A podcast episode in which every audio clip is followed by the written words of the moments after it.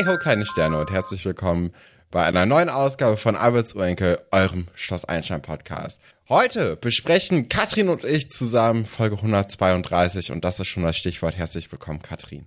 Hallo. Ja, und heute geht's wieder um äh, mein Lieblingsthema. Nein, erstmal geht es heute um das, äh, das T-Shirt, was ich in der letzten Folge gehofft habe, diese Woche zu sehen. Ähm, und zwar das Betty Boop T-Shirt von Herrn Fabian.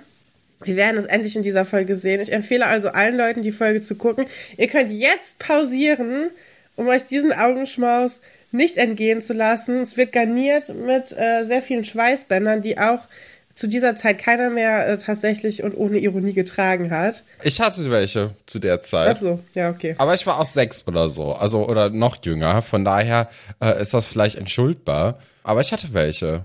Ich hatte so ein, so ein cooles Schwarzes mit einer Flamme drauf. ja. Doch, 2000 waren die doch in, oder nicht? Ja, aber 2000 warst du erst drei Jahre alt, da hast du noch kein Schweißband getragen. Ja, aber also mit sechs oder so hatte ich auf jeden Fall welche. Das, äh, daran kann ich mich erinnern.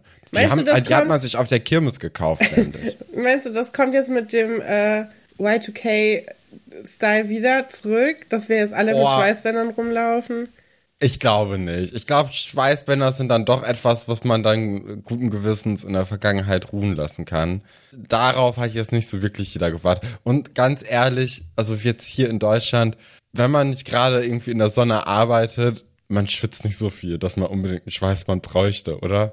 Ich weiß nicht, bist du in den letzten Jahren schon mal Bus gefahren? Da sind schon viele Leute, die sehr viel schwitzen, auch ohne irgendwas zu tun. Also da würde ich Ah. meine Hand nicht für ins Feuer legen, dass hier keiner schwitzt. Naja, Ja, aber wäre das was? Wäre das was für dich? ein Schweißband? Ja, jetzt so in den nächsten Jahren, Auf so, gar wenn keinen das zurückkommen Fall. würde. Nein, das also finde ich ja schon da schrecklich. Ich meine, also das Betty Boop T-Shirt könnte ich mir gut vorstellen. Finde Mhm. ich ist ein stillose, eleganter Klassiker, aber die Schweißbänder keine Chance. Keine Chance. Ja. Auch Herr Fabian wird sie dann ja am Ende der Folge nicht mehr tragen, weil er keinen Platz mehr dafür hat. Da ähm, Ja, stimmt. Da war ja was. Sollen wir mal mit der Folge anfangen? Denn ich möchte diese Folge sagen, also es geht wirklich stark bergauf. Äh, Im Vergleich ich zur letzten meinen. Folge macht es richtig viel Spaß. Ich würde sagen, diese Folge ist wieder so ein bisschen für ein jüngeres Publikum angelegt. Das hatten wir ja schon besprochen, dass wir jetzt quasi Mhm. wieder so eine Schleife beginnen. Aber was ich auch sagen muss, ähm, das ist ja nichts Schlechtes. Also wir, wir müssen uns ja sowieso als ein jüngeres Publikum vorstellen. Ähm, und ich würde sagen, es macht äh, sehr viel Spaß. Es ist sehr viel Witz in dieser Folge drin. Es sind süße, lustige Geschichten. Und äh, das ist ja eigentlich das, was wir an der Serie lieben. Und das kriegen wir heute das volle Programm. Also von daher ist, glaube ich, der Fluch gebrochen und wir können jetzt endlich wieder positiv in die Zukunft gucken, bis dann äh, Karim bald kommt. Aber bis dahin haben wir jetzt noch ein bisschen Schonzeit und ein bisschen, ja, schöne, harmlose Liebegeschichten, glaube ich. Und auf jeden Fall in dieser Folge einen großen Anstieg von Qualität und Niveau und äh, Freude an der Folge. Ja, das will ich auch mal. Dann kommen wir doch direkt zu den Titelstories. Und das sind unsere Titelstories.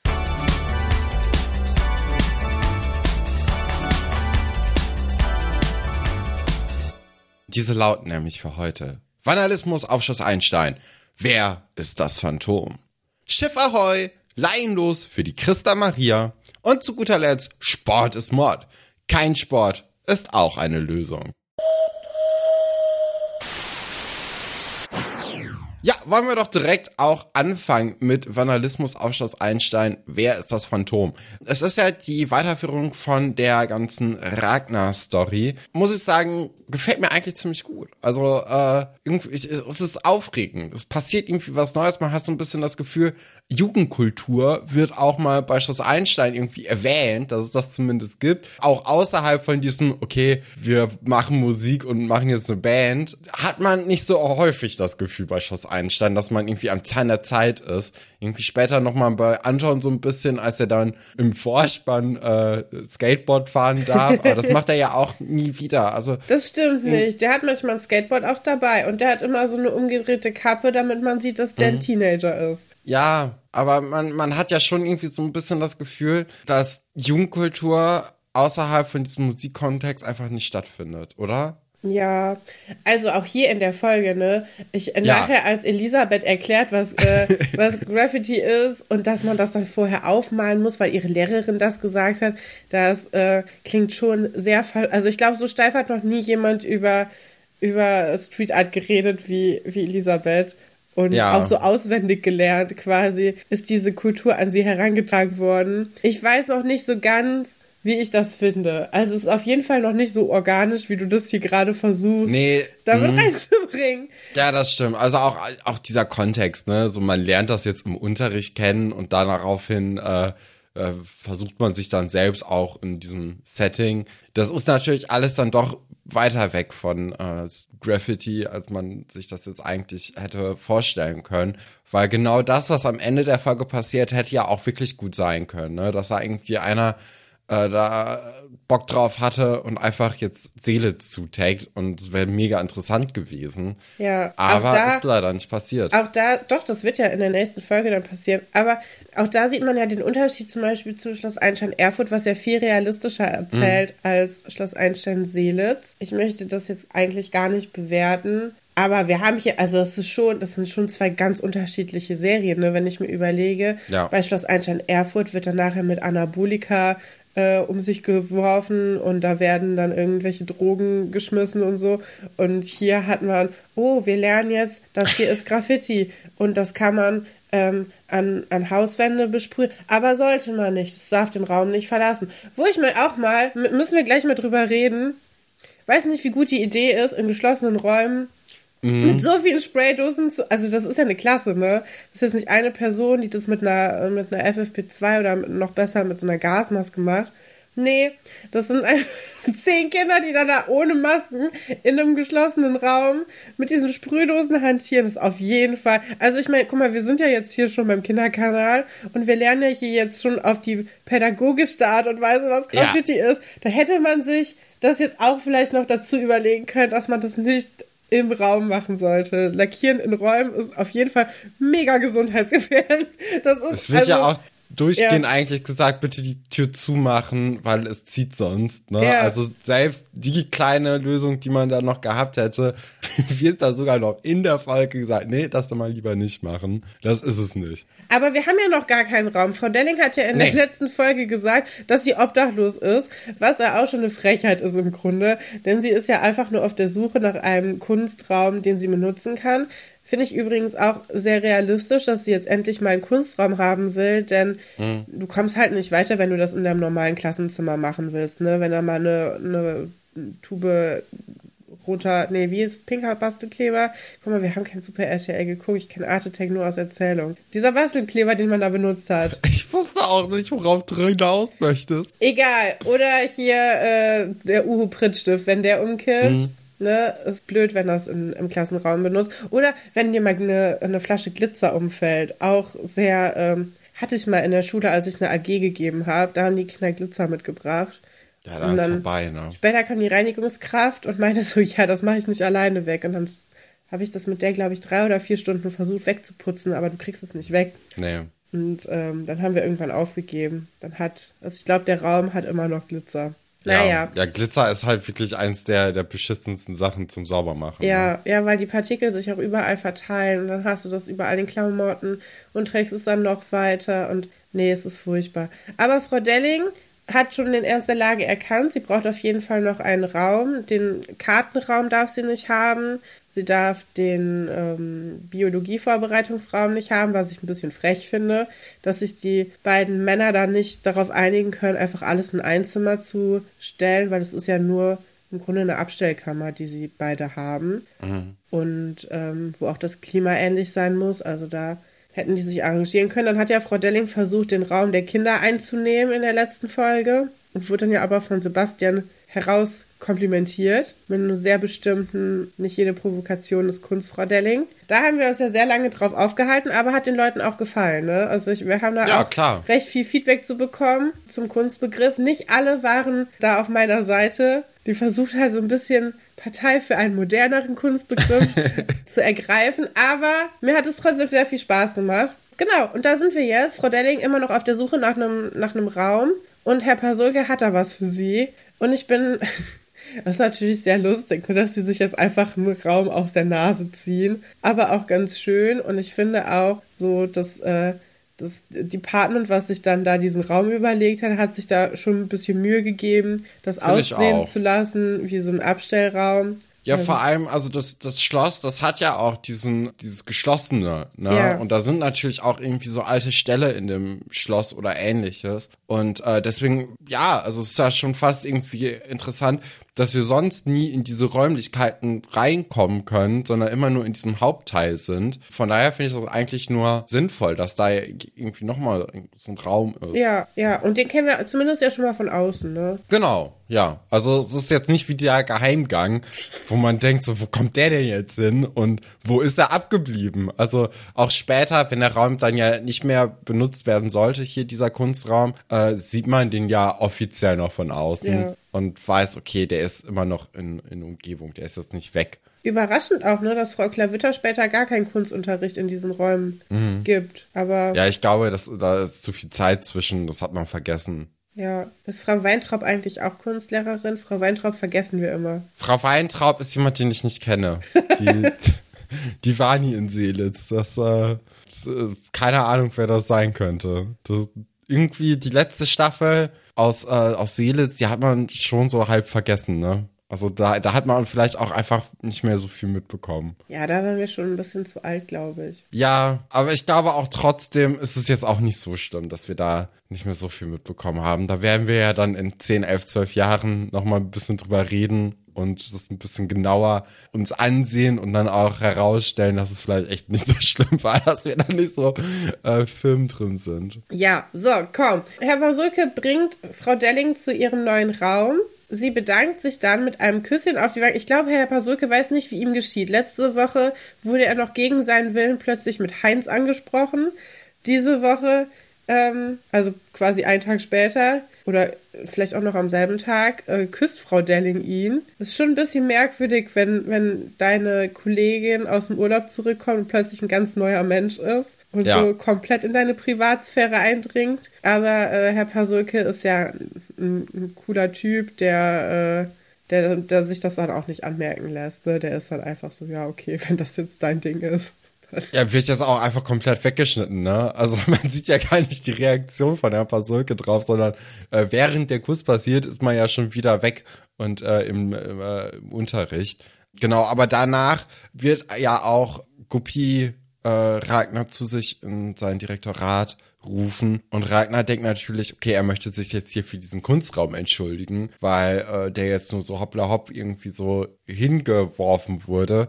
Äh, dabei geht es unserem verehrtesten Dr. Stolberg um etwas ganz anderes und zwar ums Geld. Weil Frau Delling ist natürlich jetzt aus ihren Ferien zurückgekommen und hat eine Menge toller Sachen gesehen und möchte diese dann auch im Schloss ähm, selbst anbieten können. Möchte auch einen Brennofen für Ton oder für Tonarbeiten haben, was Ja. ja wirklich Richtig teuer. sehr, sehr teuer ist. Aber da sind wir nämlich noch gar nicht, weil erstmal sagt hier Guppy immer mal langsam mit den jungen Pferden, äh, ich habe hier Rechnungen und möchte mich auch nicht entschuldigen für den Raum, den ich ihnen gegeben habe, weil es ist schon ganz gut, dass, also so, wofür soll ich mich hier entschuldigen? Denn es, äh, genau, es haben sich nämlich Rechnungen angehäuft, und zwar für Farbsprays, Body Color, Spachtel, Steinwerkzeug und Gepäck und Transport. So, Gepäck und Transport verstehe ich nicht, warum die Rechnung bei äh, im Internat ist, weil eigentlich sind das doch private Unternehmungen, oder? Ja, also zumindest für diese hässliche Statue, die sie da letztens Ja. angekarrt hat. Ich glaube, vielleicht hat sie die deswegen so Einstein-mäßig also ge gemacht, damit sie das quasi so über die Schule laufen lassen kann. Ja. Der alte Trick, tu einfach so, als ob es was mit der Sache zu tun hat, dann kannst du, kannst du die Materialien einfach, einfach dann äh, für dich so bekommen. Ja, nee, weiß ich nicht. Ja, und äh, dann Steinwerkzeug ist auch so ein bisschen aus dem Zusammenhang gerissen. Ne? Also da hat man jetzt ja noch gar nichts gesehen in die Nee. Richtung. Es sind ja jetzt auch viele unterschiedliche Sachen, die sie da angehen möchte. Vielleicht wäre es da wirklich am schlausten gewesen, sich erstmal auf ein, zwei Sachen zu konzentrieren und nicht irgendwie direkt in, in fünf Ja. verschiedene Kunstrichtungen abzudriften. Ich find's Aber- relatable. Warst du schon mal in so einem großen, also ich meine jetzt nicht Ja. in einem Bastelladen, sondern im großen Künstlerbedarf? Und war so, ja, das ist jetzt alles meine neue Persönlichkeit. Ich fange jetzt mit allem gleichzeitig an. Ja, klar. So, das, das lässt einen ja schnell dazu irgendwie verleiten. Aber man muss ja auch sagen, dieser Preis von 800 Flocken, ne, ist schon eigentlich okay für die ganze Ja. Menge, die sie da Das gekauft ist mega hat. günstig. Ja, also ich weiß jetzt nicht genau, wie das mit D-Mark und Euro war und wie Inflation da reingekickt hat, beziehungsweise eben nicht. Aber ich dachte schon so, ey, das ist eigentlich ganz in Ordnung. Also äh, ich kenne mich so ein bisschen eher dann bei den Farbsprays aus, ne? Ja. wie, wie teuer die sind.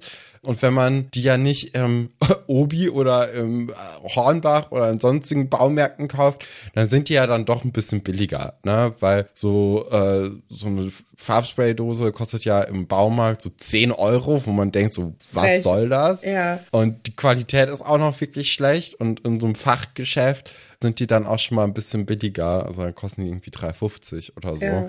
In Künstlerbedarfen sind die dann wieder teurer, da sind die 15 Euro oder so. Also ja, das das ist wirklich ist, das ist krass, auf oder? und ab. Mhm. Ja, also da lohnt es sich, wenn ihr, wenn ihr für durch die Folge das Einstein Lust bekommt, mal zu sprayen, geht halt einfach echt in die Graffiti-Stores, so, weil das ist Ja. einfach viel, viel günstiger. Und die Farbauswahl ist auch größer. Ja. Weil du alle Schattierungen bekommst. Da hast du so riesige Farbregale. Wenn du Glück hast, sind die zur Selbstbedienung. Wenn du Pech hast, musst du sagen, ich hätte gerne, nee, weil eins weiter, nee, noch eins weiter links. Ja, Mhm. und jetzt eins drüber. Ja, genau. Ah, nee, ist doch die falsche Farbe. Wenn du Glück hast, kannst du einfach aus dem Regal nehmen. Oh, ich hasse das so sehr, wenn man das über den Tresen machen muss. So musste man ja, Ja. früher immer einkaufen, ne? Wenn du, da gab es ja keine Supermärkte. Dann bist du in den Laden gegangen und Ja, hast gesagt, ich ich- hätte ich glaub, gerne. Ja, es gab ja schon so ein paar Regale, ne, aber so gewisse Ja. Waren waren dann doch immer hinter, hinter der. Kasse. Wahrscheinlich alle Ware, die man am einfachsten klauen kann oder die am öftesten geklaut worden sind. Das sehen wir ja auch bei der Pfefferkörner-Folge von Nixe, ne, da wird ja auch die Farbdosen geklaut, um sich dann in, in diesen Sprayer-Kreis einzuschmuggeln. Ja, 400 Euro sind nicht so viel für so viel Künstlerbedarf. Also wenn man, wenn man da jetzt mal nicht. so die Faustregel nimmt, das ist einfach, ja, die Hälfte ist ungefähr, dann ist das sehr, sehr günstig, vor allem, weil sie ja ganze Klassensätze bestellt, ne? Mhm. Und Kunstunterricht kostet einfach Geld und da muss Herr Dr. Stolberg, ich glaube, die Kommunikation fehlt einfach. Frau Delling Ja. rauscht immer nur so durch die Gegend. Ich habe das Gefühl, sie ist so in den, in den letzten Tagen so, so, so ein bisschen, man sie, kann sie eigentlich gar nicht so richtig greifen, sondern sie läuft immer nur durch die Gegend und ruft irgendwie Spraydose, Speckstein, Bodypainting und äh, ist dann wieder weg. Und ich glaube, das ist eher das Problem. Nicht, dass es halt tatsächlich Geld kostet, weil, also ich meine, wenn die so eine große Kartografie-Sammlung haben und auch so viele ähm, Biologie-Sachen, das wird äh, viel, viel teurer sein, als das, was Ja, sie jetzt tatsächlich ausgegeben hat. Ist halt nur ein bisschen merkwürdig, wenn du so aus dem Urlaub zu spät zurückkommst und erstmal nur so Rechnungen auf den Tisch knallst, ohne da vorher mit deinem Chef drüber geredet zu haben. Das kann ich schon ein bisschen verstehen, dass Herr Dr. Stolberg da Angst hat. Aber an sich hat sie sich da schon zurückgehalten. Finde ich nämlich auch. Also, wenn man jetzt wirklich bei diesem Spraydosen-Ding bleibt, 3,50 Euro eine Dose, sagen wir mal, man holt 10 Dosen, sind wir schon bei 35 Euro. Und äh, da hat man ja meistens dann eher nur eine Farbe, wenn man so einen Klassensatz dann kauft. Und äh, an, man sieht ja dann nachher so ein bisschen, wie viele Farben sie da hat. Da kommt man da schon schnell auf einen höheren Preis. Ja. Von daher ist das wirklich in Ordnung. Aber das ist, ja, sie verhält sich so ein bisschen wie die Axt im Wald, ne? Also da ist ja einfach ohne Rücksicht und Absprachen wird da einfach mal angeschafft und dann muss dann Guppi in dem Falle die, die Kosten tragen. Geht natürlich so nicht, ne? Aber dann sind wir auch schon im Unterricht, wo es dann um die Geschichte des Graffitis geht, weil niemanden kann man, äh, oder man, äh, das Einfachste, wie man ja Leute für etwas Neues und. Modernes äh, interessi äh, begeistern kann, ist, wenn man erstmal eine kleine Geschichtsstunde macht und dann sagt so, oh, guck mal, hier Höhlenmalerei, äh, jetzt sind quasi die ersten Graffitis. Boah, das ist echt scheiße, oder? Ja. Wieso macht man das nicht? Man hätte doch erstmal praktisch einsteigen können und dann quasi im Nachhinein, wenn man das schon gemacht hat, dann als Mhm. Abschluss quasi die kurze Geschichte. Oder du machst, jemand soll ein Referat halten, der in Kunst nicht so gut ist oder so. So ein, so ein Impulsreferat von zehn Minuten. Also jetzt hier mit der Höhlenmalerei anzufangen, das finde ich auch, das, das zieht einen doch da runter. Aber die Klasse ist ja trotzdem recht begeistert, ne? Ja klar, weil, weil dann geht's ja dann doch los damit, dass äh, Ragnar dann äh, den Kindern zeigt, was ein Tag ist und dafür taggt sie dann R und D ähm, ohne Maske und ohne Handschuhe an die Wand beziehungsweise an einen Papierbogen, damit man die Wand dahinter nicht beschädigt.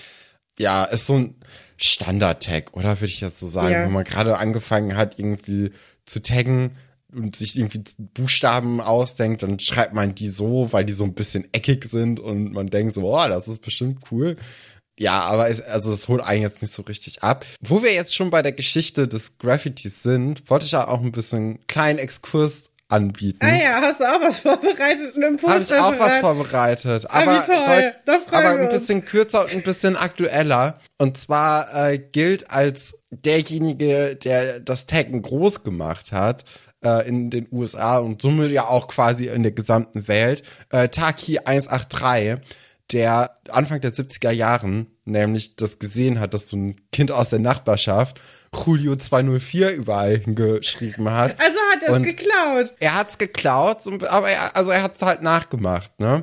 Und Julio 204, äh, also Julio ist halt so der Name gewesen und 204 war die Straße, in der er gewohnt hat. In den USA ist das ja immer so Schachbrettmustermäßig. Und Taki 183 hat dann eben auch einfach seinen Spitznamen genommen und dann halt die Straße, in der er gewohnt hat.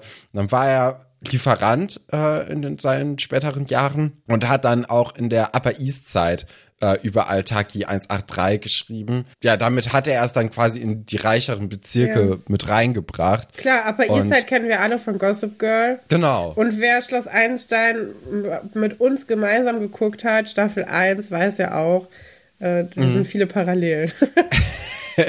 Äh, ja, jedenfalls ähm, wurde er dann von einem New York Times Journalisten dann äh, verfolgt, beziehungsweise ähm, wurde er ausfindig gemacht von dem.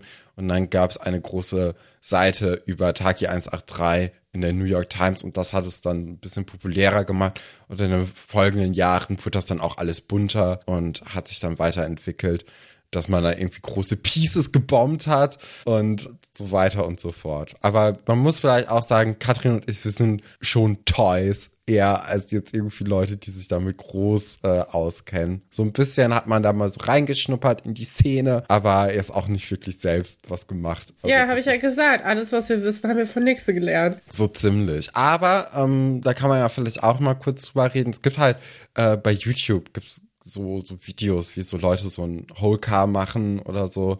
Also zum Beispiel bei, beim Zug jetzt so einen ganzen Waggon äh, besprühen. Das ist schon sehr interessant, wie die das machen, finde ich. Also es ist schon auch irgendwie aufregend. Da kennt man ja vielleicht die One-Up-Crew äh, so von Weipen, wenn man, also das ist ja, würde ich sagen, schon recht bekannte Gruppe. Ähm, und das ist schon, allein was da irgendwie für Organisation auch dahinter steckt, da sind ja dann irgendwie so 10, 15 Leute, die alle genau wissen, was zu tun ist. Äh, alles ist zeittechnisch genau geplant. Es gibt dann irgendwie so äh, extra Konstruktionen, damit die Türen offen bleiben, damit man sich ein bisschen mehr Zeit verschaffen kann. Und äh, dadurch, dass man dann mittlerweile ja auch Drohnentechnologie hat zum Film, sind die Videos halt auch echt ziemlich cool und dann mit GoPros auch noch gefilmt am Körper. Von daher kann man sich das eigentlich ziemlich gut angucken. Das macht schon Spaß, sich das anzusehen, äh, wie die das alles machen. Also Hast du einen Lieblingstag?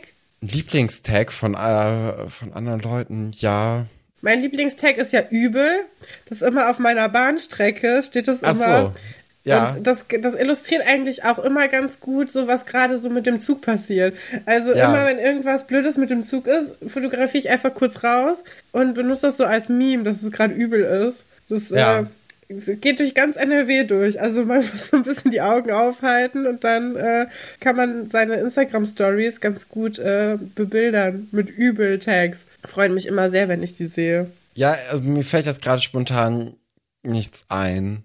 Aber ich, äh, ich finde ganz lustig, dass in meiner Gegend, wo ich wohne, steht es an so einem Zaun, an so einer Kreuzung, wo nichts drumrum ist, äh, steht da so als Still Miss You. Das finde ich irgendwie immer so ein bisschen, weil es auch so, so Nichts ist. Und das, äh, ist schon eine, das finde ich ganz gut eigentlich. Ja. Aber generell finde ich auch dieses äh, Gewrite, also jetzt, wenn man nicht so ein großes buntes Bild bombt. Peace. Äh, Peace bombt. Oh Gott, ist das, weißt du, wir sind genau wie Elisabeth. In diesem, Äh. Ja. ja. Und dann hat uns Frau Denning gesagt, wir müssen das erst aufzeichnen, damit wir das dann sprayen können. Ja. Mhm. Nee, aber also ich finde diese ganz, ganz vielen kleinen ge- getagten Tags, die finde ich schon irgendwie schöner als jetzt so ein, ein großes irgendwie, ähm, da auch äh, vielleicht ein Auftrag hintersteht. Ja, das ist ja sowieso was, also das Mhm. muss man vielleicht ja auch unterscheiden. Ne? Es gibt ja, also Graffiti an sich ist ja schon eher was Politisches auch. Ja. Und sobald man dann anfängt zu sagen, ja, wir bezahlen da jetzt irgendeine so Firma, die das dann für uns macht, nimmt man ja quasi das Politische komplett raus und ja, tut so, als ob es dasselbe wäre, aber ist es natürlich überhaupt nicht, ne? Wenn da keine Message hinter, haben wir letzte Woche schon drüber geredet, ist Ja. das für mich zumindest schon mal sehr viel weiter weg von, von Kunst und du hast halt ja auch den, den Sinn der Kultur, übergehst du damit ja komplett. Also, Ja. das, ähm, ja, das ist so ein bisschen, aber da weiß ich auch, dass wir dazu wieder sehr viele Nachrichten bekommen werden von Leuten, die sagen, ja, aber ich finde es viel schöner. Ja, okay, kann ich verstehen. Ist natürlich, natürlich kannst du an einem Ding viel länger dran arbeiten, wenn es nicht illegal ist, sondern du da ein Baugerüst vorstellst, ist ja klar. Aber mh, man nimmt so ein bisschen der, dem, der Stadt so den Raum für Kultur halt und für, für Jugendkultur vor allem auch und für Protest, indem man quasi sagt, ja, hier, wir malen das schon, dann dürft ihr aber auch nichts darüber malen. Und das ist so ein bisschen, naja, aber da gibt es auch super viele verschiedene Ansichten und wir müssen auch immer drüber reden. Es ist ja auch eigentlich, Graffiti ist ja fast immer Sachbeschädigung, ne? Ja, das stimmt auch. Aber ähm, halt auch Teil, Teil einer Kultur und das, ja, keine Ahnung. Da gibt es sehr viele unterschiedliche Betrachtungsweisen, wie man das sehen kann und auf welcher Seite man da steht. Aber ja, ich finde es immer ein bisschen komisch, wenn Leute, die sich damit so gar nicht beschäftigen, dann sagen, ja, guck mal, das kann man ja auch so machen. Damit zahlt man da sehr viel Geld für. Dann ist es ja auch schön bunt, aber das ist nicht dasselbe. Also. Nee, ich, ich muss auch sagen, also ich, ich gehe auch oft durch so, ein, äh, so eine kleine Unterführung, ähm, wo auch die ganzen Wände natürlich irgendwie zugemalt sind. Und ich finde, das sieht schon halt cool aus. Also das, ich finde das auch einfach immer super interessant, wenn man da äh, jeden Tag durchgeht, wie sich das so verändert dann über die Zeit. Also d- klar gab es dann auch irgendwann mal den Versuch, wo man das alles irgendwie äh, von der Stadt aus neu gemalt hat und äh, irgendwie alles weiß und dann war da irgendwie so eine abstrakte Geometrieform drauf. Und dann dachte man so, ja, okay, äh, es ist ja jetzt auch eigentlich nur die, die größte Einladung an alle Leute, die das gerne machen, zu sagen, hier, ich habe euch mal eine neue Fläche äh, Ja, es ist weiß grundiert. gegeben. ja, also ich habe es euch mal grundiert, macht was draus. Und äh, das, ich finde es einfach ähm, total aufregend, dann immer so zu gucken, so, wow, wer, wer ist jetzt da irgendwie dazugekommen? Und wenn es dann nur irgendwie so was ganz, ganz Kleines mit einem Tippex ist, ne, äh, das gibt's ja auch, das ist irgendwie, weiß nicht, ist ein- ist einfach schön, finde ich, äh, sich das dann immer anzugucken, wie es sich verändert.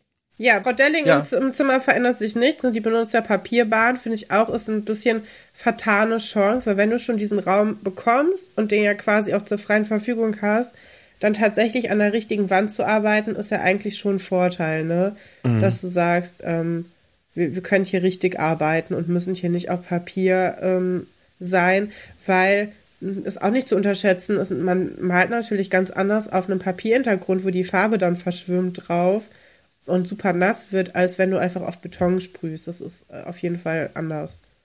Ja, ja, das stimmt auch. Ähm, ja, und wie gesagt, ohne Maske, ohne Handschuhe, ne? Das sind ja beides so zwei Sachen, wo man denkt so, boah, also, Ja, drinnen. Also wenn du jetzt draußen sprühst ohne Maske, ja, okay, keine Ahnung, mach, ne? Aber ja, drin ist halt dumm, wer das schon mal gemacht hat, wenn man irgendwie versucht hat, was mit Klarlack zu lackieren in seinem WG-Zimmer, weiß, das bleibt da sehr lange drin und einem wird sehr schnell übel. Und ähm, ja, weiß ich nicht. ja. Naja, und Doktor, Handschuhe auch wichtig irgendwie, damit, äh, damit die Farbe nicht fünf Tage lang irgendwie an, dem, an den Händen bleibt, weil das ist halt nur mal Lack. Dann kriegt man nicht so gut abgewaschen. Nee. Nicht Äh, mal das, mit dieser äh, gelben Handwaschpaste, diese, diese eklige. Kennst du diese gelbe, diese Krümelpaste? Das ist ganz, ganz schlimm. Wenn man seine Fahrradspeicherketten ausgetauscht hat, ist es auch, benutze ich das viel, ist es, ja.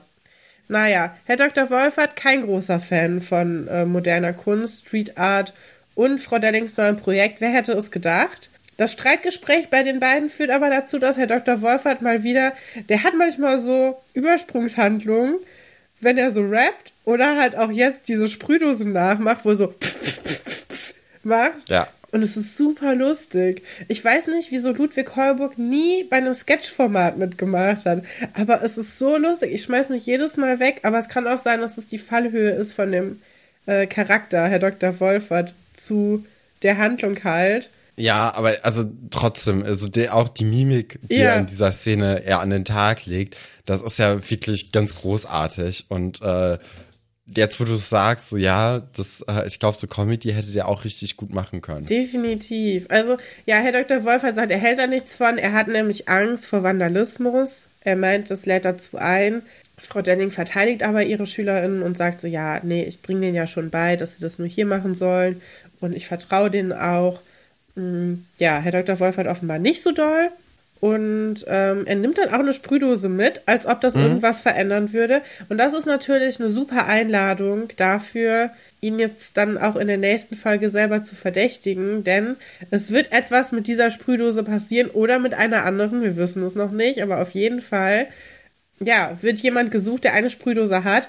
Und somit äh, schließt er sich in den Kreis der Verdächtigen mit ein. Genau. Ja, ist auf jeden Fall sehr interessant, ne? Auch, also er nimmt ja diese Sprühdose so, so aus Versehen mit, ne? Also Ja. man, man hat ja nicht das Gefühl, dass er jetzt unbedingt selbst loslegen möchte, sondern das ist mehr so im Affekt passiert. Ähm, und dann sind wir auch schon, ah ja, ja, es gibt halt noch mal kurz diese Szene mit Sebastian und Johannes, äh, die sehen, wie äh, Frau Delling zusammen mit Laura eine Leiche durchs Foyer tragen. Stellt sich natürlich sehr, sehr schnell heraus, auch dank Herrn Pasulke, dass es sich hierbei nicht um eine Leiche handelt, sondern um eine Schaufensterpuppe.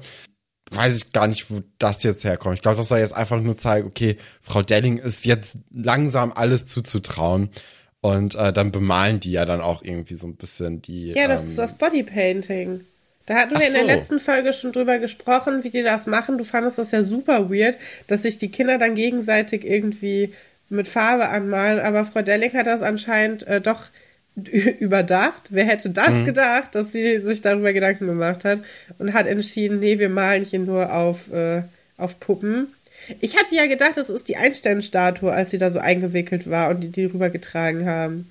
Aber ähm, nee, war diese Figur und dann stehen die da alle und bemalen da irgendwelche Organe auf die, auf die Puppe, wo ich jetzt auch gesagt habe, hm, weiß nicht, also das ist hier so das Naheliegendste, was man machen kann, ne? Aber Ja, ja, die sind nicht so kreativ auf dem Einstein. Da muss Frau Delling, hat er noch viel Nachholbedarf. Mal gucken, ob sie es schafft in den nächsten Wochen. Energie ist ja genug da, ne? Energie ist genug da. Also da, das ist äh, wow. Also nach so einem Atlantikflug und so, dann erstmal auch weiterhin diese Energie durchzutragen, ähm, das ist schon erstaunlich. Und wir sehen dann in der nächsten äh, Szene aber, wie Johannes in die Eisdiele zu Giovanni geht und äh, da nicht das übliche, also zwei Schokokugeln und zwei Walnusskugeln bestellt, sondern zusätzlich auch noch eine Himbeerkugel. Ja, boah, Kind in Seeles müsste man sein. Ja. und äh, der trifft da auf Sebastian und Elisabeth und die, ähm, ja, die, die unterhalten sich dann da über ihre, äh, ihre Zeichnung, über ihre, ja, wie heißt es denn? Ja, die machen Skizzen, ne, für ihr Graffiti. genau.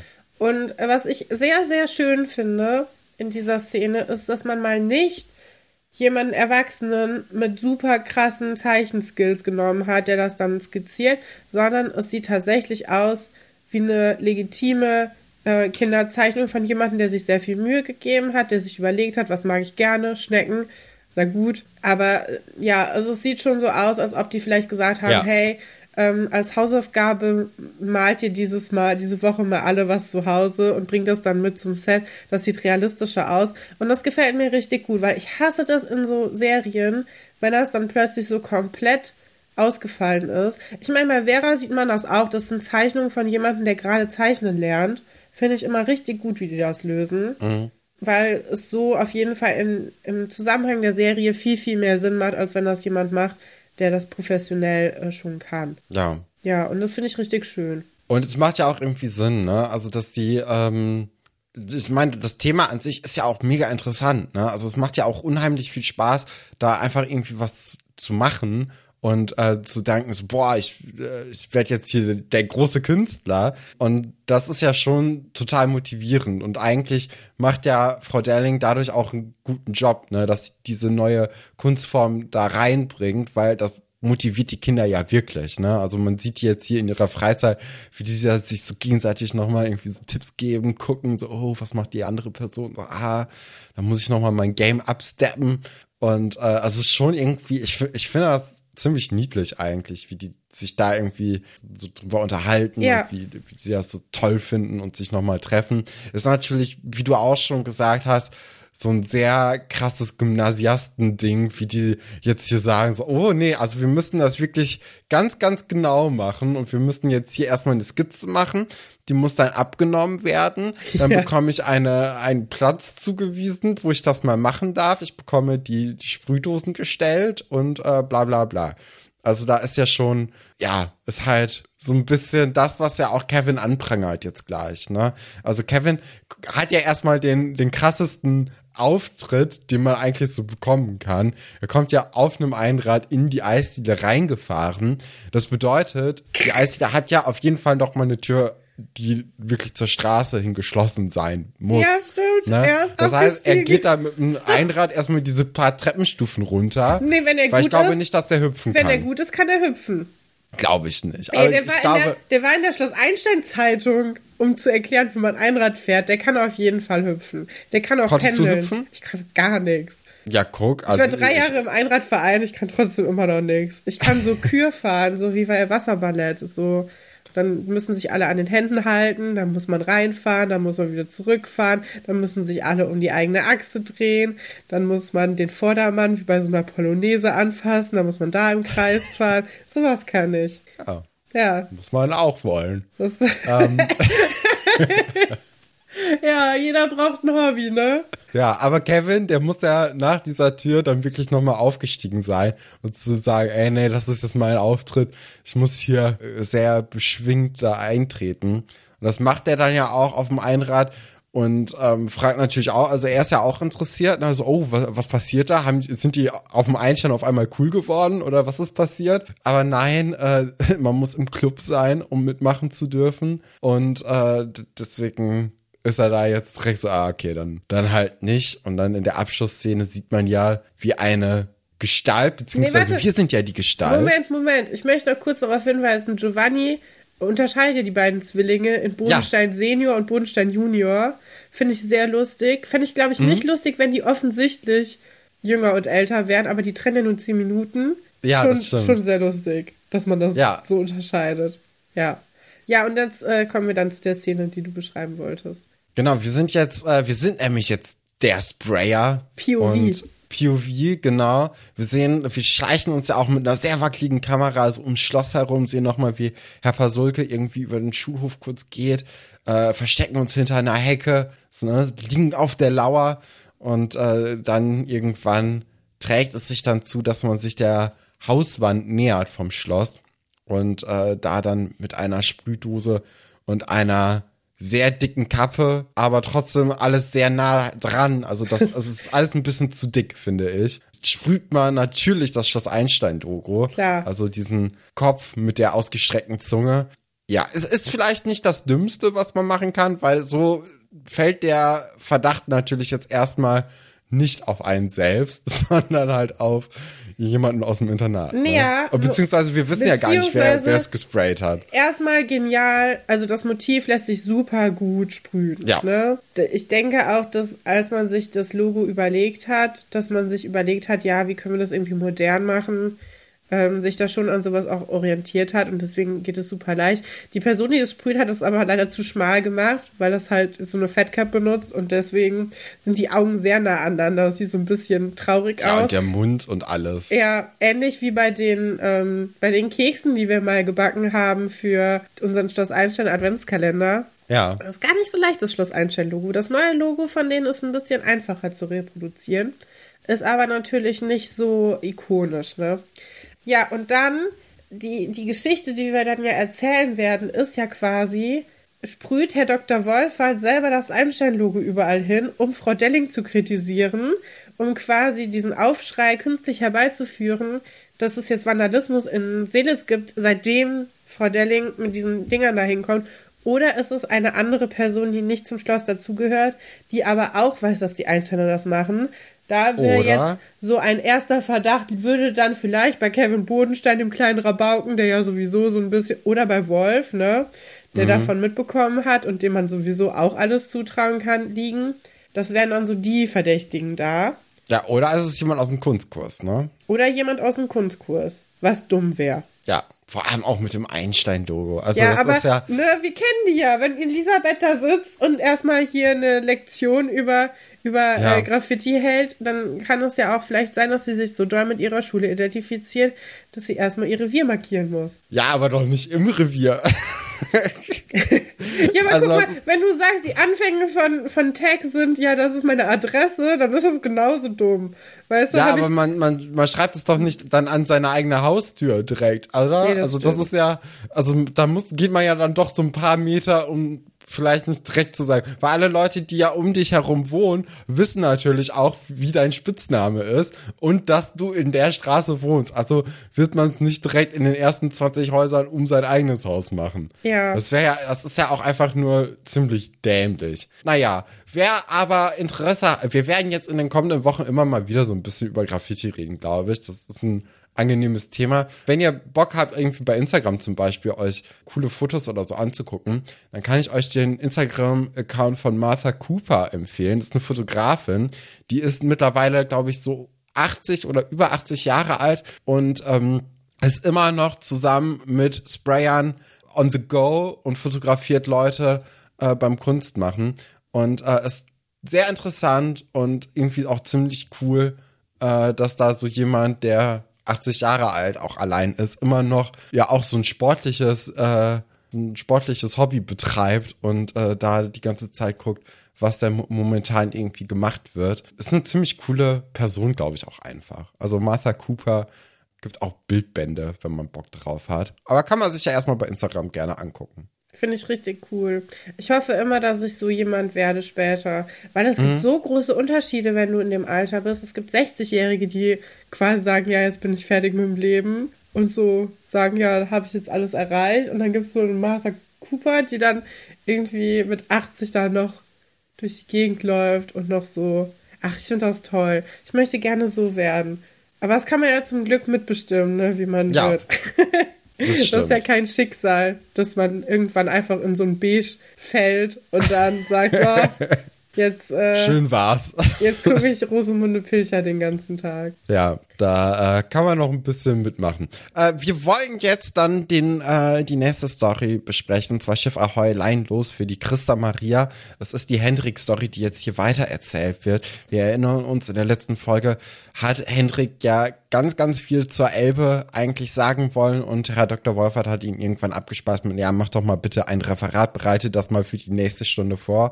Und oh meine Güte, haben wir jetzt hier auch diese Szene bekommen, wo dann Hendrik mit einer Papierrolle in den Unterricht geht. Es ist offensichtlich der nächste Tag. Also Hendrik hat da hier echt eine Nachtschicht eingelegt. Ja, definitiv. Und äh, auch wirklich ähm, ordentlich was produziert.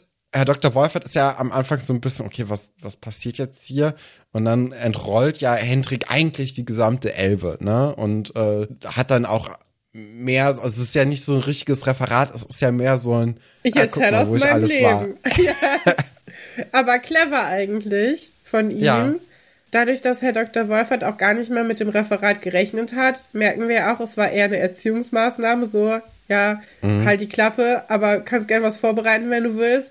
Und anscheinend hat dieses Angebot noch nie irgendein Schüler freiwillig angenommen. Und deswegen finde ich das eigentlich ganz schön, dass er das so gelöst hat und auch mit den persönlichen Anekdoten. Also er hat dann immer so neben die Elbe dann quasi so ein Haus geklebt oder seinen Klabauter, so seinen kleinen Hund und erzählt dann so Anekdoten.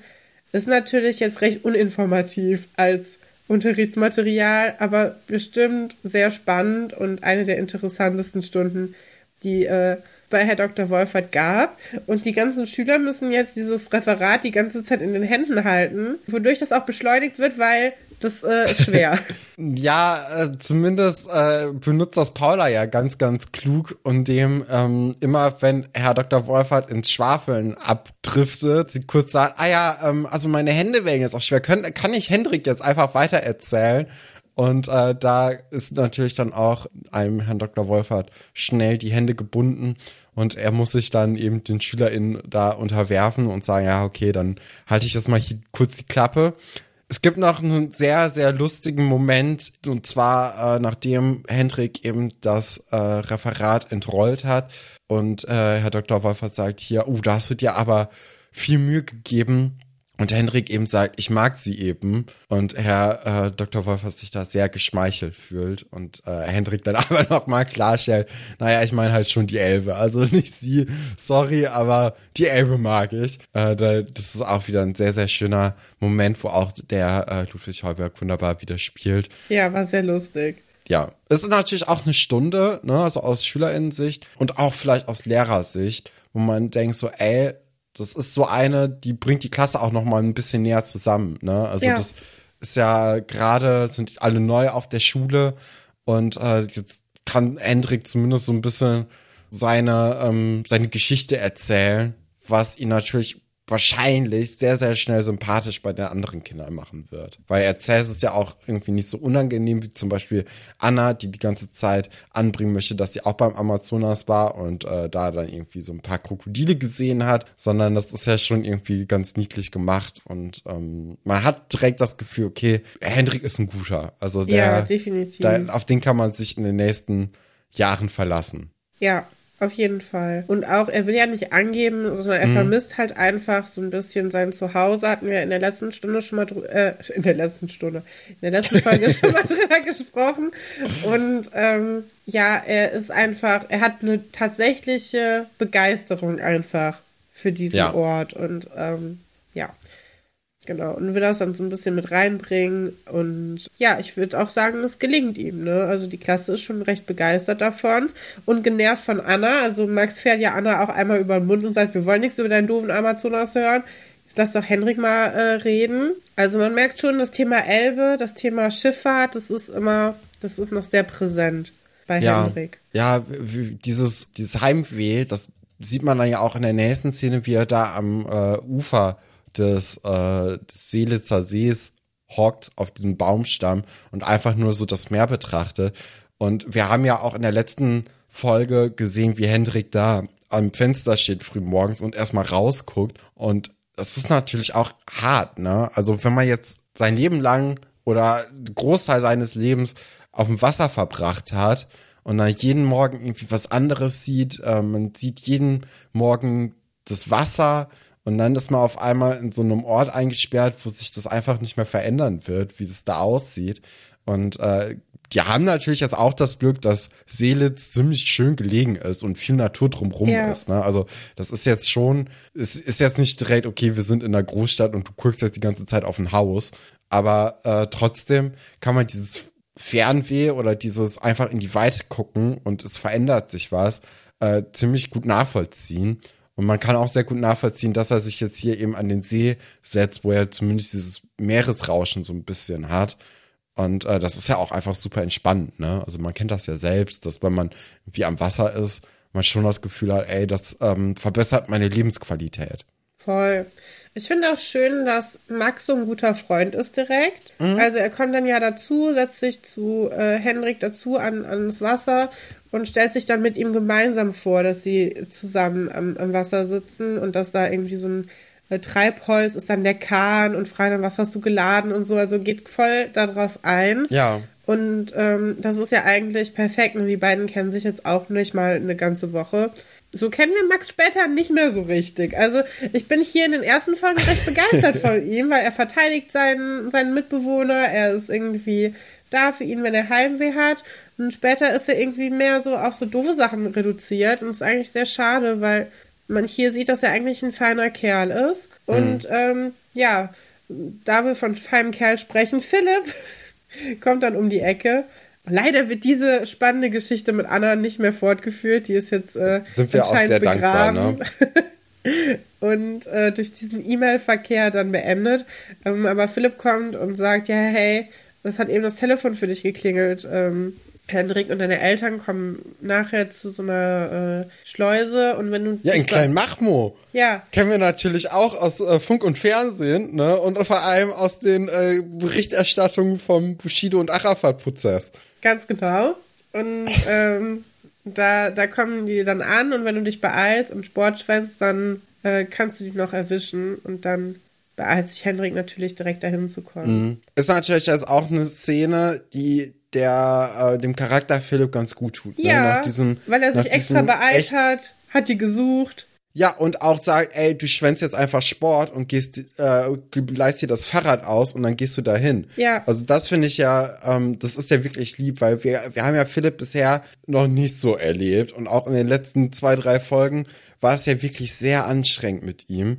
Und äh, da hat er sich ja wirklich von der schlechtesten Seite gezeigt. Aber jetzt, dass er da so ein bisschen eben dieses, ähm, ja, wir lassen mal fünf gerade sein und so äh, raushängen lässt, das tut ihm ganz gut und das tut auch, finde ich, uns ganz gut, den mal so wieder zu sehen, weil sonst, äh, ja, also Ja, sonst verlierst du sehr Freude. anstrengend geworden. Genau, du verlierst halt einfach Freude an dem Charakter, wenn er dauernd für so doofe Geschichten benutzt wird, ne? Ja, Aber das war ja sehr nett. Ja, Hätte er find nicht ich machen auch. müssen. Er hätte auch so drei Stunden später, wenn Henry dann drin, ach so, ja, deine Eltern haben angerufen, aber du bist ja dann nicht gekommen, deswegen sind die jetzt schon wieder weg. Nee, Mhm. hat er nicht gemacht. Wir sehen dann ja auch äh, Hendrik auf dem Weg zu seinen Eltern beziehungsweise zur Schleuse in Kleinmachmo und dann trifft er natürlich aus Versehen ähm, auf dem auf dem Weg äh, Frau Paula oder ne? Nee, Wie heißt Pau Paulik heißt die, glaube ich. Paulik. Ja, die ihren Kater auf dem Baum irgendwie hat. Eddie. Und auch Eddie. Und ich finde, Frau Paulik ist ein bisschen so, ja klar, die ist schon ganz nett, ne? Ja, Aber man sieht, dass dieser Junge wirklich in Eile ist, Ja. ne? Der erzählt auch so, ey, ich, ich muss los, ne? Aber die hat ja wirklich die Ruhe weg und sagt so, ja, ja, ja, also, ich hab da, also auf dem Baum. Ist mein Kater. Holst Ja. du den für mich? aber Ach, kennst du komm. das nicht, wenn du in Eile bist und dann passieren so Sachen und du bist so, Mhm. ja, ich muss aber schnell und die anderen so, ja, hm, und alles fühlt sich noch langsamer an, als es Ja, und das Ja. Gefühl hat man jetzt hier auch total, ne? Ja. Weil man, man fiebert natürlich mit Hendrik mit, ne? Man hat ihn ja jetzt schon ins Herz geschlossen und denkt deswegen so, nein, du musst jetzt deine Eltern unbedingt sehen. Und äh, dann kommt dann eben Frau Paulik, die ja, also ja, man mag sie irgendwie nicht, weil sie sich wirklich so Zeit lässt, obwohl sie ja wirklich nett ist. Ja. Und dann es ist so, äh, ja, irgendwie ein bisschen vertrackt. Und Hendrik, der, der gute Junge, der er nun mal ist, lässt sich natürlich dazu breitschlagen, zu sagen, natürlich, ja, ich helfe ihm mal ganz kurz. Holt dann diesen Kater vom Baum und selbst danach Ja, das finde ich Frau eigentlich viel frecher. nicht los, ne? dass sie sagt so, hey, du kannst auch noch auf, auf den Kuchen vorbeikommen oder das hier, keine Ahnung. Und er so, ja, ich muss doch wirklich los und er ignoriert das so. Das finde ich viel schlimmer eigentlich, weil dass sie Mhm. Angst hat, dass ihr Kater dann vom Baum fällt, kann ich schon verstehen. Ja, ja. Also da geht's mir jetzt auch wirklich eher um den Teil danach. Ja. Ne? Davor, ja, das passiert halt nun mal, aber äh, man, man hat irgendwie das Gefühl, sie hat noch nicht so wirklich die Dringlichkeit von Hendricks ähm, Belang verstanden. Ja, und dann äh, kommt es natürlich, wie es kommen muss. Hendrik äh, ist zu spät an der Schleuse und äh, trifft dann auch auf so HafenmitarbeiterInnen, beziehungsweise so ja, so, so Leute, die in dieser, ähm, in dieser Schleuse arbeiten. Und man hat da auch ein bisschen das Gefühl, als ob das wirkliche Menschen sind. Also keine SchauspielerInnen, sondern Leute, die da wirklich auch arbeiten, weil es ist jetzt nicht perfekt gespielt, es ist aber auch so ein bisschen ruppig und herzlich genug, dass man denkt, so ja, die könnten da gut arbeiten eigentlich. Und äh, das, das hat mir schon ziemlich gut gefallen. Also diese, diese Hafen, äh, ja nicht Hafen, aber dieses, man hat ja schon so ein bisschen das Gefühl, okay, das geht jetzt hier äh, seemännisch zu. Ja. Und das ist irgendwie ganz schön. Die haben dann ja auch noch einen kleinen Brief für den Hendrik, was ja auch total lieb ist. Ne? Fand das, ich auch. Also, man, man hat direkt so ein bisschen das Gefühl, so, ey, die, die, die leben alle dieses Seemannsleben und da, da hält man zusammen. So, ja, auf ist, jeden Fall. ist süß. Also das, das macht einem richtig gute Laune, finde ich. Und ich war nach diesen echt anstrengenden Folgen in der letzten Woche und davor die Woche, war ich richtig froh, dass wir diese Geschichte hier drin haben. Weil so interessant ich auch diese Graffiti-Story finde, das ist ja schon hier eine Story fürs Herz, ne? Ja. Wo man denkt so, oh, das ist Schloss Einstein, wie man es mag. Und das sind diese Momente, wo es irgendwie so wohlig warm wird, weil es einfach lieb ist. Und auch Frau Paulik wird ja eine enge Verbündete von Hendrik. Und sie wird auch den Schmerz des, des Heimwehs quasi lindern können. Und das finde ich auch ganz schön, dass wir jetzt eigentlich wissen, wir werden sie nochmal wiedersehen. Und ähm, ja, sie wird sich auf jeden Fall um unseren kleinen Matrosen kümmern, der Ja. hier so ein bisschen alleine in der Gegend rumschippert, momentan noch, ne? Obwohl er Ah, ja. ja. mit Max eigentlich auch jemanden schon gefunden hat, der, der da ist für ihn, aber man weiß ja auch, sowas hat nicht unbedingt was damit zu tun, dass es einem nicht da gefällt, wo man gerade ist, sondern wenn du so ein, so ein Leben, was so ungebunden ist, gewohnt bist, dann ist es halt immer schrecklich, glaube ich. Außer du willst Ja. davon weg, ja, plötzlich in so Strukturen zu sein. Und ein Internat ist ja noch mal krasser, weil du auch wieder die ganze Zeit nur mit denselben Leuten unterwegs bist, ne? Ja, und äh, es ändert sich ja auch nichts von, von der Umgebung. Ne? Wenn Ja. du ja noch irgendwie äh, wenigstens zu Hause wohnst und dann immer zur Schule gehst, dann hast du da so ein bisschen Abwechslung. Aber das ist ja alles ein Gebäude. Und äh, er hat ja zwar auch in den letzten Jahren dann die richtige Schule besucht, war dann aber zumindest bei den Großeltern, Ja. ne? wo er dann ja auch irgendwie Leute hat, die er schon kannte. Und wo man ja auch das Gefühl hat, dass das äh, ja trotzdem irgendwie so familiär ist. Und jetzt so ist das ja überhaupt nicht dann der Fall. Ja. Ja, kommen wir zur dritten Story. Sport ist Mord, kein Sport ist auch eine Lösung. Mit Herrn Fabian, der ja, wie du schon gesagt hast, mit Schweißbändern ausgestattet, jetzt den Sportunterricht in dieser ja, Folge übernehmen soll.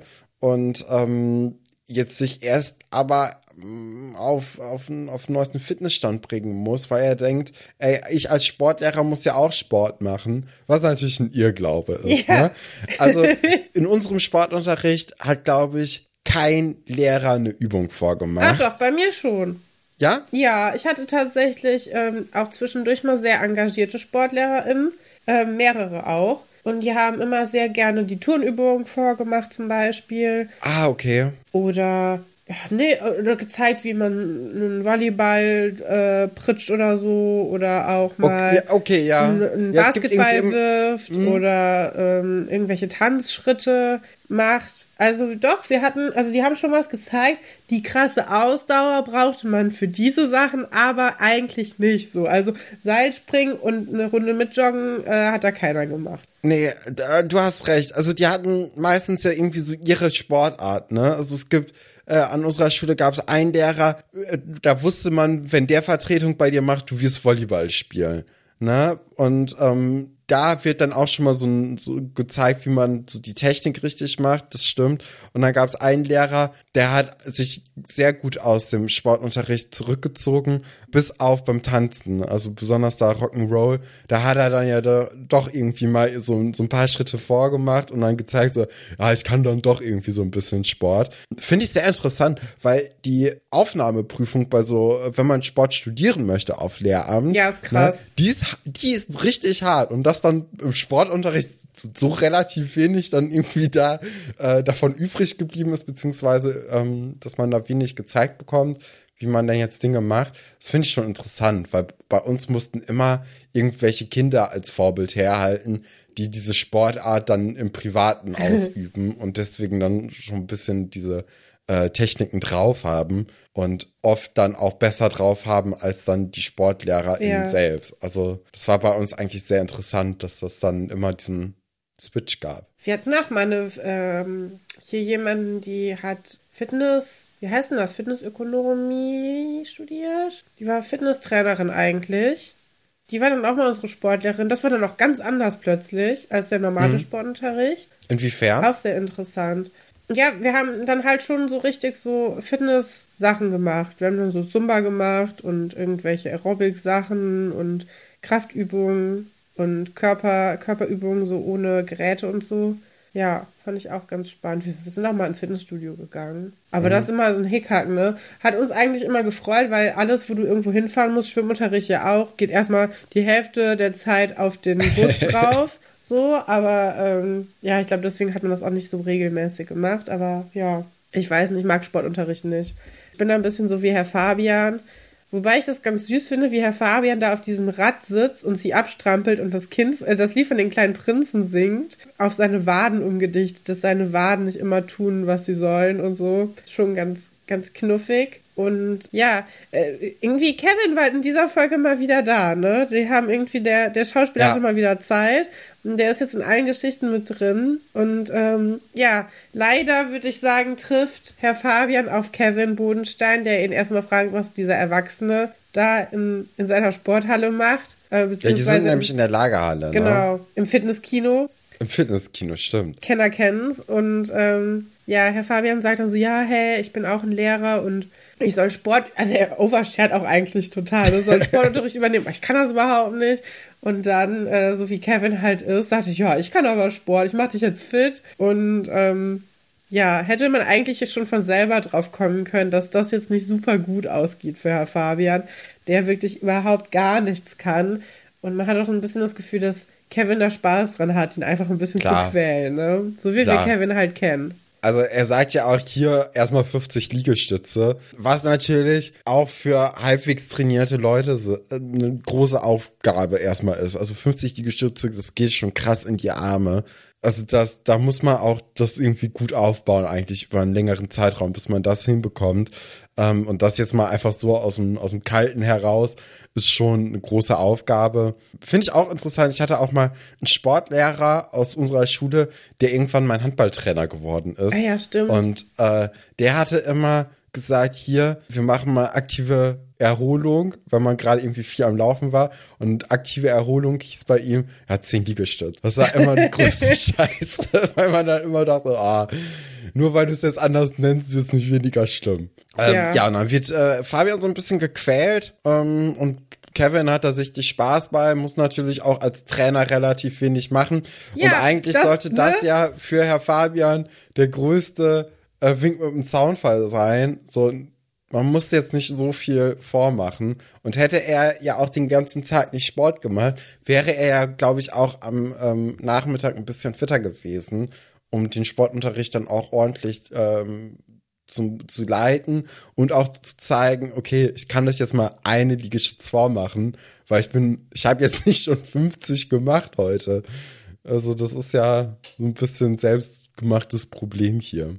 Ja, und dann am, am Nachmittag, wir erinnern uns, ne, es muss so ungefähr gegen 14 Uhr sein, weil Hendrik dann da auf dem Weg zu seinem Schiff ist und den Sportunterricht schwänzt, kommt Herr Fabian dann lediert, würde ich mal sagen. Also er hat, glaube ich, ein bisschen übertrieben mit seinen Bandagen, ne? Ja. Also er hat auch einen Kopfverband, wo ich mir jetzt gesagt habe, okay, also ich verstehe, dass er vielleicht Muskelkater hat und seine Arme nicht mehr bewegen kann von den tausend Liegestützen, die er da machen musste. Der Kopfverband macht allerdings überhaupt keinen Sinn. Mhm. Und ähm, ja, er kommt dann mit dem Kopfverband, er hat den Arm in der Schlinge und steht dann vor der Klasse. Sah noch nie so schlimm aus wie jetzt und sagst so, ja, hey, also ich kann euch die Übung leider nicht vormachen, aber fangt doch mal mit 50 Liegestütze an und ich glaube, da wird ihm dann schon so ein bisschen bewusst, dass Kevin ihn da so ein bisschen ins Boxhorn gejagt hat und dass das gar nicht so die optimale äh, Aufwärmübung ist. Und jetzt ähm, was diese Folge, glaube ich, auch so besonders macht, es sind sehr viele so kleine Sketche und so dumme Ideen ja. da mit drin. Ne? Und die Klasse, die ihn nicht ganz so ernst nimmt, ja, das nach drei Tagen schon raus, dass Herr Fabian wohl auch eher so ein Witzfigurlehrer ist, da wenn er Sport gibt. Ähm, ja, aber er hat sich ja auch sofort ziemlich gut irgendwie in diese Sportlehrer-Mentalität eingefunden, weil er sitzt ja auf so einem, so einem umgedrehten Papierkorb, äh, hat ja wirklich tausend Verbände um seinen Körper, aber trotzdem sich gedacht, nee, ich brauche einen Jogginganzug, wenn ich Sport unterrichte. Also da, da hat er ja schon die Vorteile dieses Berufs mitgenommen, äh, aber möchte jetzt hier die Nachteile zu dem Unterricht nicht so wirklich äh, geben. Und deswegen, also ist schon, für, auch das finde ich ein super süßes Detail, das ziemlich lustig ist. Ja. Ja, und dann, also, ne, er sagt so, ja, mach mal Liegestütze und die sagen so, wir wissen nicht, was das ist. Sag, ja, mach mal die Arme nach vorne und sie machen halt alles, das, was er sagt, aber halt verkehrt, ne? Ja. Also, der, der bekannte Sketch, dass man ähm, das genau, ist ein bisschen wie beim Sams, ne? Du musst es genauer wünschen. Mhm. Ja. Und ähm, na, am Ende muss Herr Fabian das dann doch selber vormachen und äh, mit letzter Kraft macht, schafft er dann noch einen Liegestütz und gibt dann der Klasse frei, weil das war auch wirklich anstrengend genug. Ne? Das kann keiner von einem erwarten. Nee. Ja. Und Ja, aber ganz süß. Also, äh, auch. gesagt, finde ich, fand ich auch irgendwie eine eine schöne Geschichte. Ist ja auch wirklich sehr kurz, ne? Irgendwie hat man das Gefühl, alle Geschichten sind relativ kurz Ja. erzählt und äh, trotzdem kommt man dann auf die gleiche Zeit. Äh, schon erstaunlich, aber ähm, gar nicht so schlecht. Da haben wir ja dann immer mit unseren kleinen Graffiti-Exkursen und Kunstexkursen in der letzten und auch in dieser heutigen Folge äh, die Zeit schon gut gefüllt für unsere Folge und wollen das auch weiter tun mit dem allseits beliebten Zitateraten. Fakten, Fakten, alles willst du nicht raten. Ja, äh, wir sind jetzt beim Zitateraten angekommen und Katrin, von wem hast du denn Zitate diese Woche zugeschickt bekommen oder hast du sogar selbst welche geschrieben? Weil, Spoiler-Alarm, ich habe äh, selbst Zitate geschrieben. Ja, das war mir klar, keine- wenn du die Frage stellst. So, ja, hast du welche bekommen oder hm, hast du gewartet, dass dir die jemand schickt? Nee, ich habe darauf gewartet, dass sie mir jemand schickt und das war Ja. natürlich wieder mein guter Kumpel Linus. Ähm, von dem habe ich nämlich noch zwei Zitate von letzter Woche übrig und die würde ich dann heute gerne mitbringen. Ja, ich habe ich hab selbst welche geschrieben, weil ich gerade gar keine hab, aber ihr könnt uns ja gerne ähm, selbst Zitate zuschicken und wenn die gut sind, übernehmen wir die auch gerne in die Folge ähm, und arbeiten sie hier ein. Ihr könnt natürlich äh, uns eine Mail schreiben mit dem äh, Betreff entweder Zitate Stefan beziehungsweise Zitate Katrin und zwar an ähm, alberts.urenkel at gmail.com und äh, dann habt ihr auch die Chance, dass eure Zitate hier mal vorgetragen werden. Instagram geht immer unter und es ist echt immer doof, weil die Leute sich so viel Mühe geben und dann äh, vergessen wir es oder so und dann tauchen die nicht auf. Also wenn ihr sicher sein wollt, dass es die in die Folge schaffen, schickt uns eine E-Mail, dann ähm, da haben wir ein besseres System für. Genau. Und natürlich auch immer noch offen äh, sind die Mails für Uta hilft. Ne? Also wenn ihr da irgendwie eine Frage habt oder ein Update. Wir haben ja jetzt in der Vergangenheit ein paar ähm, Fragen beantwortet. Äh, von daher sind wir da natürlich sehr interessiert, wie es da denn aussieht, ob es da sich noch mal irgendwie was getan hat, äh, wie es denn aussieht bei äh, den, den ein oder anderen Beziehungen, ne, ob die zustande gekommen sind oder auch nicht. Ne? Also das interessiert uns natürlich auch, äh, ob es dann auch nicht geklappt hat. Ne? Also es ist ja auch interessant für uns. Ähm, wenn ihr da bereit seid, äh, das mit uns zu teilen, würden wir uns natürlich sehr freuen. Ähm, aber dann würden wir sagen, beginnen wir mit dem Zitateraten. Katrin, du darfst anfangen. Schieß los. Ja, mein erstes Zitat. Wenn du diese Sachen gewissenhaft befolgst, liegt dir dein Traumboy ehrenhaft zu Füßen. Klingt auch ein bisschen wie Uta hilft, ne? Ja, habe ich auch das Gefühl gehabt. Ja, äh, war es. A. Iris, unsere Ratgeberin in Sachen Romantik. B. Marleen will um jeden Preis einen Freund haben. Marleen übrigens, Stefan aus der letzten Staffel. Ja, falls du dich ich habe hab sie wieder im Kopf. Mhm. Alles klar. Äh, C. Emma macht sich über Sue und Lars lustig. D. Romeo gibt zauberhafte Liebestipps. Ja, es ist äh, eine der letzten drei Personen. Ich glaube nicht, dass es A war. Ich würde sagen, Marleen. Nee, es war tatsächlich Iris in Folge 25, die Nein. einen Artikel aus der Uta vorliest. Ähm, ah, okay. Ja, und aus diesem Artikel geht dann auch der Liebeszauber hervor, den Arnche dann ähm, anbringt und der, Oh, wie oh. wir wisst, nur so halb funktioniert, ne? Ja, Ja. ja, oh, oh. ja, das war eine wilde Zeit damals. Okay, mein erstes Zitat lautet, hey, guck mal, da sind ja die ganzen geklauten Sachen. Wer hat's gesagt? Entweder Alexandra findet neben Diebesgut auch einen kleinen Jungen im Keller, den besonders Mark ins Herz schließen wird. Oder war es Johannes? Als Tierfreund sollte man doch in der Lage sein, einen Papagei von einer Sache zu unterscheiden. Naja, Hauptsache ein weiterer gelöster Fall für die Animal Angels. Oder war es AC? So erstaunt muss sie nicht tun. Schließlich hat sie ja schon länger vermutet, dass Manuela für das Verschwinden der Gegenstände verantwortlich ist. Uh. Ja, ich glaube, es ist das letzte. Ich glaube, das ist die Twiki-Geschichte. Nee, es, es war tatsächlich Alexandra äh, und die Aram-Geschichte. Ah. Da ja. war nämlich die Spieluhr ne, von Petra, Ja. Pasulkes verstorbener Frau. Ähm, aber bei dem AC und Emily-Ding hatte ich eigentlich an die Szene gedacht, wo Emily die Sachen wirklich selbst klaut und alle in ihrem Spind dann auch einschießt, in ihrem Schrank, wo dann Nadja kommen muss und auch das Portemonnaie von Nadja dann geklaut eben da drin liegt. Manuela meinst du, oder? Emily klaut ja nicht. Nee, genau, äh, Manuela. Das ist, sobald man irgendwie mit dir mal gesprochen hat, ist es schwierig, die, Nach äh, die, die Namen irgendwie zu unterscheiden. Ja, weil es auch so wichtig aufpassen. ne, das ist, äh, das ist gar keine Koketterie, aber es ist uns ja ultra wichtig, dass wir die Leute in den Interviews nicht mit ihrem Rollennamen ansprechen, weil ultra unprofessionell wäre. Aber wenn du dir, ne, 20 Jahre guckst du, guckst du dir jemand an und der hat einen Namen und dann musst du dir erstmal so reinhämmern, dass die so nicht heißen. Dann ist immer so, danach ist immer schwierig. Ja. Auch wenn man dann über die Leute einfach so spricht, also im Privaten. Naja. Okay, äh, mein letztes Zitat für diese Woche ist: Ein Kürbis steht im Garten auf einem Bein. Er kann es kaum erwarten, dabei zu sein. Oh, das ist so ein ganz, ganz schlechter Reim.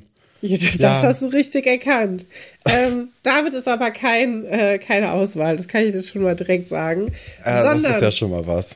Frau Delling bei der Projektwoche um den Kürbis, Frau Hansen bei der Projektwoche um den Kürbis, Frau Bodenstein bei der Projektwoche um den Kürbis oder Frau Klavitter bei der Projektwoche um den Kürbis. Ja, Frau Klappwitter, glaube ich. Es war tatsächlich Frau Hansen, Folge 196, aber Linus schreibt dazu auch, zugegeben, es könnte jede von ihnen gesagt haben, man muss nur Ja. wissen, wer zu diesem Zeitpunkt an der Schule war. Das, äh, da hat er einen guten Punkt. Ich finde, Frau Klavitter ist die uncoolste von denen, die das gerne auch mal so unironisch gedroppt hätte. Bei Frau Hansen hätte ich gedacht, dass die da, äh, ich weiß nicht, bei Frau Hansen hat man schon irgendwie das Gefühl, die findet das selbst uncool und würde deswegen das nicht sagen. Tja. Deswegen habe ich die eigentlich sofort ausgeschlossen gehabt. Aber so kann man sich täuschen. ne? Äh, okay, zweites Zitat ist hier so ein bisschen eine Szenerie, ne? Sind zwei Leute Okay. und am Anfang klopft es erstmal. Dann sagt Person A Gangster. Dann sagt äh, Person B, was ist das denn für eine Begrüßung? Okay, das ist die Szenerie. Ja. Er hat es entweder gesagt, Alex wird von Nina überrascht. Mit Kopfhörern und mit Rappen merkt man schließlich nicht, wenn es klopft. War es äh, Pascal, trennt sich von seinem großen Idol Arnold, als Alexandra mit ihm reden will. Jetzt bleibt ihm als musikalisches Vorbild doch nur noch Sven Weber. Oder zu guter Letzt, äh, Sophie hat sich im Wandschrank versteckt, als die Ganoven in ihr Versteck zurückkommen.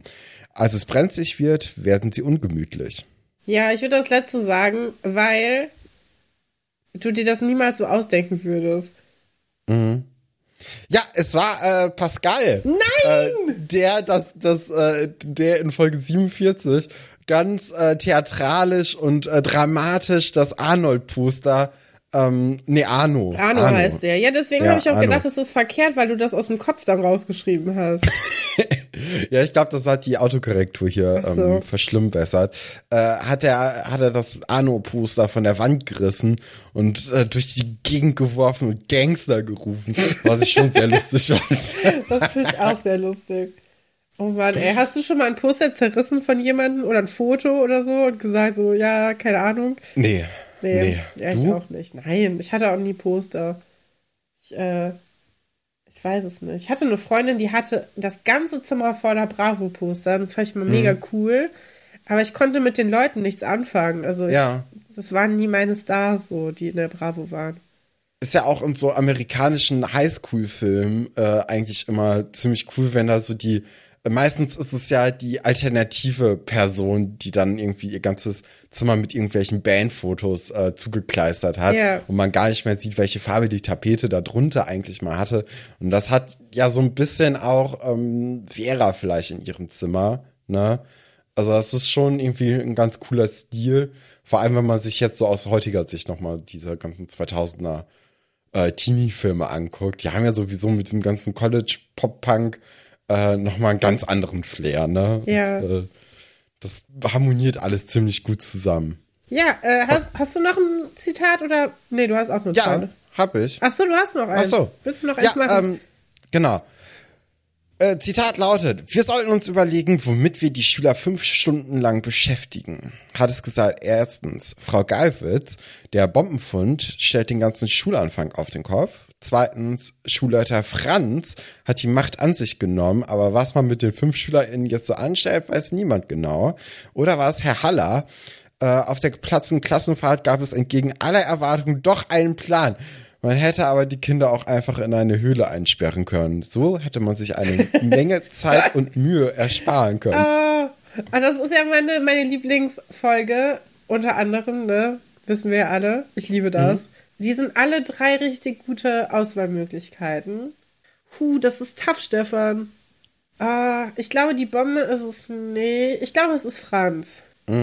Ja, es ist aber Frau Geilwitz mit der Bombe. Mano! Das kann doch wohl nicht wahr sein. Ja, Herr Wolfert entgegnet dann, naja, Sie können ja Ihre Witze erzählen. also, das ist, äh, Ja, da liegt die Liebe schon in der Luft. Die kann man schon quasi spüren. Ja, äh, dann war es das gewesen mit der heutigen Folge, mit Folge 132 hier bei Alberts Uenke. Wir hoffen, ihr hattet eine Menge Spaß. Wenn dem denn doch so sei, dann könnt ihr uns gerne bei euren Podcast-Anbietern, die ihr so Abonniert benutzt, habt. äh, abonnieren und äh, bewerten, wenn das denn dort geht. Und nächste Woche natürlich auch wieder einschalten, wenn wir dann Folge 133 besprechen werden und dann der Frage auf ein äh, ja, so ein bisschen hinterhergehen, wer denn jetzt hier das Phantom ist. Äh, da freue ich mich schon drauf, weil diese Graffiti-Story hatte ich tatsächlich so ein bisschen äh, vergessen gehabt, aber mag ich doch ganz gerne. Ja. So, zumindest aus der, aus der nebligen Erinnerung heraus äh, habe ich das Gefühl, dass das eine ganz schöne Geschichte wird. Jetzt auch mit Hendrik ist wieder schön. Also gerade geht's wieder bergauf. Mal sehen, wie lange das noch gut geht. Ja, wir werden Und- auch sehr viel Limonade probieren in der nächsten Woche. Oh, oh. Äh, das ja, da freuen wir auch uns schon doch mal drauf. verraten. Und ähm, Ich ja. sehe schon das große Limonaden-Ranking, das wir dann auch äh, Oh. aufstellen werden. Nee, welcher? Wer trinkt welchen? Nee, haben wir das schon? Wer trinkt welchen? Softdrink? Haben wir schon gemacht, ne? Haben wir noch nicht gemacht. Wir haben bisher, glaube ich, nur alkoholische Getränke genommen. Und wer trinkt Energy Drinks? Ja, Mhm. vielleicht können wir uns da was überlegen. wir können ja beides machen. Mag ich immer gerne. Ja. Ja, wunderbar. Bis, Bis nächste nächste Woche. Woche. Bleibt am Leben.